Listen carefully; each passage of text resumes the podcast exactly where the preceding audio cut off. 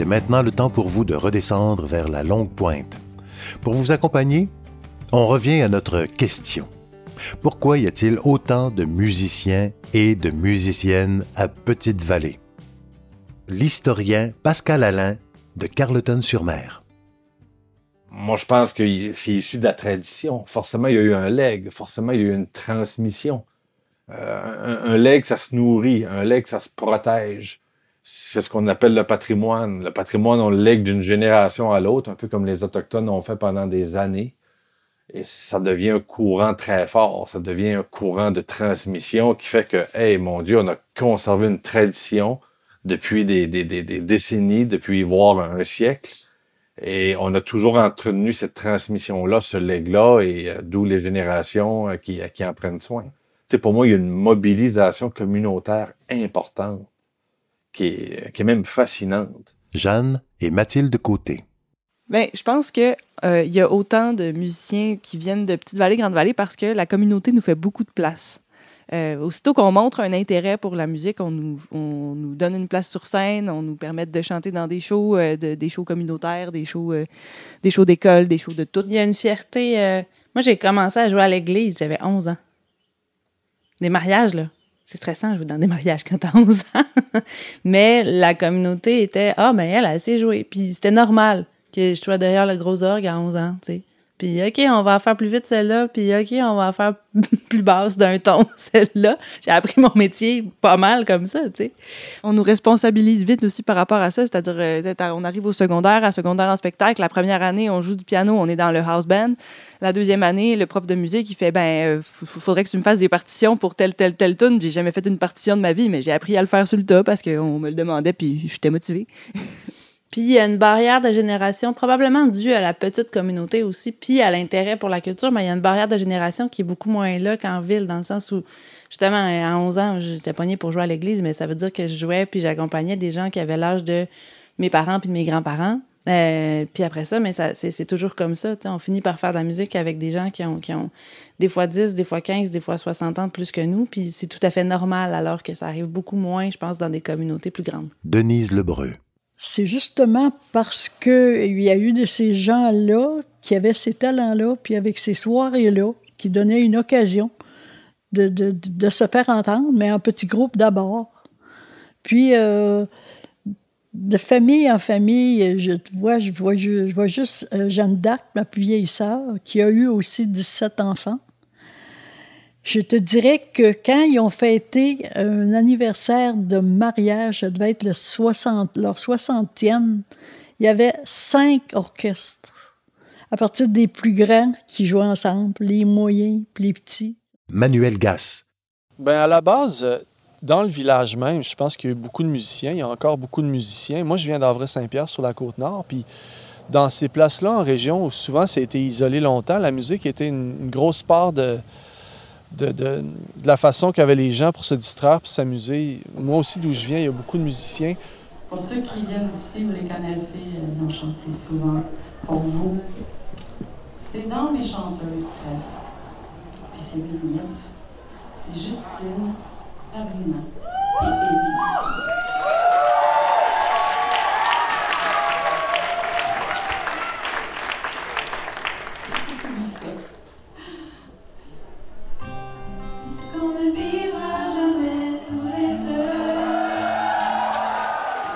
Presque tout le monde sait jouer d'un instrument.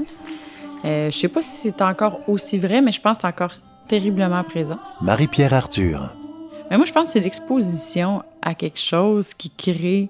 Euh, tu sais, qu'on le fait tout. Je sais, quand tu es dans une famille, ça joue, ça chante, tu es dedans, ça te tente, puis faire partie de la faire partie de la gang. Puis en plus, euh, de, dans ma jeunesse, il y avait pas mille affaires à faire. Là. Euh, il y avait pas. Euh, on jouait pas des jeux vidéo, on n'avait pas le net. Euh, on jouait beaucoup. Quand je m'ennuyais, je jouais de la guitare. J'étais seule dans mon coin, puis je jouais, puis je chantais dans mon coin. puis on cherchait des occasions pour se regrouper puis jouer ensemble. Ça, c'est c'est un très grand apprentissage. Jouer avec du monde, ça ouvre les oreilles. C'est c'est ça qui est le fun. Mon père qui est pas guitariste professionnel, quand il joue avec du monde, il écoute où est-ce que le chanteur est rendu, puis il suit. C'est une question d'écoute, la musique, bien plus que de n'importe quoi d'autre. Puis il y a cette notion-là ici, beaucoup, l'écoute. Parce que tout le monde joue la musique pour jouer une chanson. C'est pas on joue la musique pour être un bon musicien. C'est la mentalité de servir la chanson, d'être accompagnateur, d'être ensemble dedans. Louis-Jean Cormier. Je pense qu'il y a beaucoup de musique à Petite-Vallée de par la, présence du festival, de la chanson. C'est devenu, comme, comme on aime l'appeler, une institution de la chanson au Québec. Et l'initiative de, mon cousin Alan Côté, euh, depuis presque une quarantaine d'années bientôt, euh, d'avoir justement instauré cette espèce de processus-là, autant d'écriture que de visionnement de spectacles, d'assister à des spectacles. Il y a, je pense que la population locale et avoisinante est devenue même, euh, en quelque sorte, des, maîtres de de du spectacle, des critiques de spectacle. Ils deviennent quasiment plus aiguisés, ils ont les oreilles plus aiguisées que la plupart des, des gens parce qu'ils sont tellement habitués de recevoir des choses extraordinaires. Ils, ils, sont même plus impressionnés de voir six artistes de renom sur la même scène, comme si c'est spécial. Ça se passe pas de même partout au Québec, je vous le confirme. Et qu'est-ce qu'on souhaite à Petite-Vallée? On veut que le village en chanson devienne encore plus un lieu de tous les possibles pour les gens du coin, mais également les gens qui viennent nous visiter avec la construction du prochain théâtre de la Vieille Forge. On veut que ça devienne un tiers-lieu pour la communauté ou les communautés, c'est-à-dire, oui, la communauté locale, mais aussi les communautés artistiques qui gravitent autour de nous. On veut accueillir des artistes sur toute l'année pour qu'ils viennent chercher puis trouver l'inspiration nécessaire à leur prochaine création. Puis, euh, on veut faire vivre ce lieu, oui, en accueillant des artistes, des spectacles, mais en proposant aussi euh, des, activités euh, à, nos concitoyens, à la population régionale, pour animer la longue pointe là, sur, toute l'année dans le futur. L'idée de base du village en chanson, finalement, c'est de partager cet héritage-là, puis de, de faire en sorte que ce qu'on a développé comme expertise au niveau de la chanson au fil des années soit transmis euh, au plus grand nombre, qui contribue à, l'essor, au développement économique du village, puis euh, qui servent de lieu d'accueil aux artistes. Beaucoup pour la création, puis aussi pour la diffusion. C'est sûr que le festival, c'est un gros, un gros moteur de, ce côté-là, mais le potentiel qu'a le village avec euh, toute son organisation maintenant, avec son presbytère, avec ses chalets, avec ses motels, avec le, même avec les équipements qu'on a maintenant, avec le camp chanson, mais bien sûr avec le nouveau théâtre, si on peut le développer beaucoup, on peut faire en sorte que, que ça amène de la vie dans le village à longueur d'année. Là, on est rendu, on le fait sur la moitié de l'année quasiment, mais moi, je rêve que ça soit à longueur d'année, puis que ça fasse revenir des gens ici, que ça fasse vivre des gens, des jeunes passionnés qui pourront venir se raccrocher à l'équipe qu'on a mis à place.